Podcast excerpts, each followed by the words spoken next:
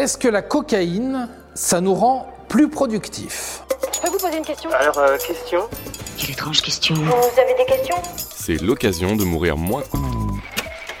Tout le monde a sa petite astuce pour améliorer ses performances au travail.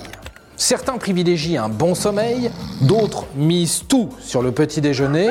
Quelques athlètes en herbe vous diront que le sport permet de garder la forme physique et mentale. Et les plus maniaques vous diront que le secret réside dans un ordinateur et un espace de travail bien rangé. Et puis, il y a la cocaïne.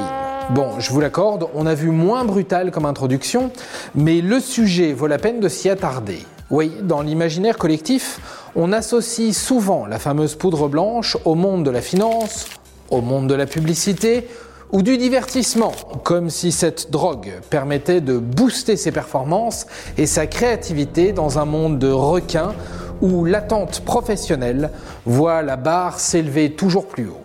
Mais finalement, est-ce que c'est vraiment le cas? Est-ce que le petit rail permet de booster ses performances? Et est-ce que ce n'est pas qu'une illusion? Pour lui, la vie sans cocaïne est presque une découverte. Bon, premièrement, si la cocaïne est autant consommée, c'est avant tout pour ses effets si particuliers. Elle rend euphorique, elle booste la confiance en soi, elle baisse la fatigue et donne une impression de puissance physique et intellectuelle. Deuxièmement, sa réputation de drogue de riche, en plus de s'expliquer par son coût, est également issue du statut social qu'elle confère parfois.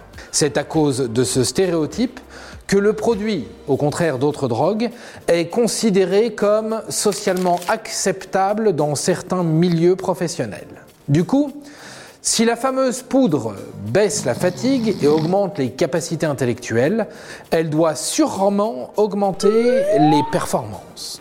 D'autant plus que son utilisation semble légitime dans certains milieux. On est quatre loups, courant dans le désert côte à côte, à Las Vegas, cherchant stripteaseuse et cocaïne. Un essai clinique paru en 1993 a en effet souligné une légère amélioration du temps de réaction jusqu'à 4 heures après la prise de cocaïne.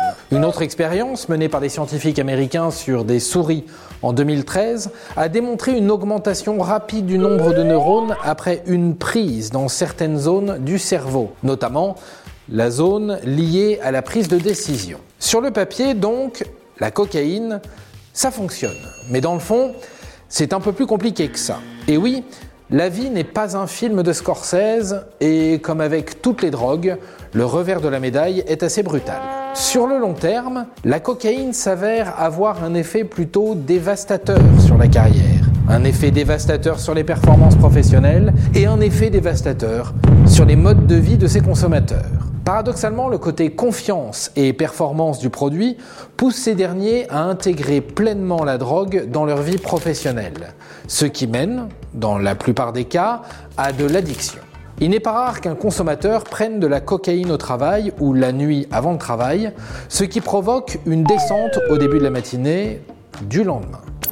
Tu un peu en cocaïne?